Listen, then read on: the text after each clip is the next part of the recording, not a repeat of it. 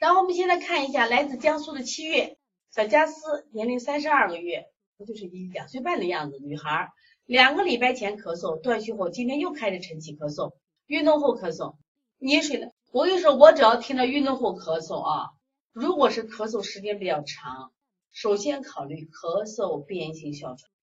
一般情况下，一般情况下。呃，我们判断慢性咳嗽，我不是写了一本书叫《二十五种咳嗽》吗？一般慢性咳嗽的话啊，就是判断时间是四周。如果这个小孩你看他老不好，老不好，这也快了。你讲吧，如果再再不好，那就可以就可以确诊了。一般的话，运动后咳嗽或大喊大叫后咳嗽，首先我们考虑他就不是咳嗽，就是哮喘。哮喘也就是气道的高高敏反应啊，让他查一个过敏，知道吧？一定要查过敏去。像这个小孩呢，就是你看这个吃饭也不行，然后呢饮食还喜欢吃，还喜欢吃凉的，吃凉的，偶尔咳嗽不声不响的调皮，见人害羞，脾气不算大。久咳必伤肾，用一些燥湿助脾的方法，揉板门补脾补肾阳，揉二马摩腹，或者搓背搓胁肋。第二，希望得到老师什么帮助呢？第二天呢，调理孩子舌质偏红，没有苔，早起还有咳嗽，出现鼻涕干。家长反映，昨天手法和排便微稀，颜色深，咳嗽情况没啥改变。他的咳嗽是晨起和运动，那他的特点很明显了嘛？咳的也不重嘛，偶尔咳嗽嘛，咳的也不重。像这种咳嗽，你就考虑有过敏性咳嗽或者咳嗽变性哮喘，就是早起咳一下，晚上咳一下，运动咳一下，三合症。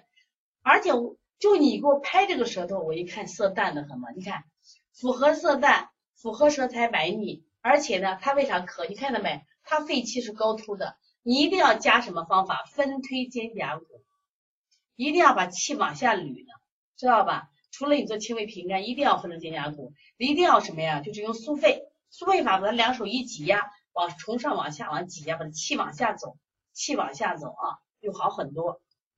像这种你看嘛，他肺气的鼓鼓，气机上逆咳嘛，所以他一运动的气不往下走嘛。肺本来有两个功能，宣发和肃降，肃降的功能要大于宣发的功能，明白不？但是你这个颜色我怎么看都不红呀。我跟你说，但是我想给你解决这个问题，舌红水滑太多了，所以说我们日常说舌红，它一定是热症，但是为什么水滑？它上面的水滑，我们说脾主泻，肾主唾，脾肾阳虚的人把这个。唾和我们说的就腺就口水不能气化呀，所以它就会出现舌红而且什么呀舌面水滑的。所以这个时候呢，你要加强脾肾的调理，可能次数不够。我觉得你思路好的人就次数不够啊。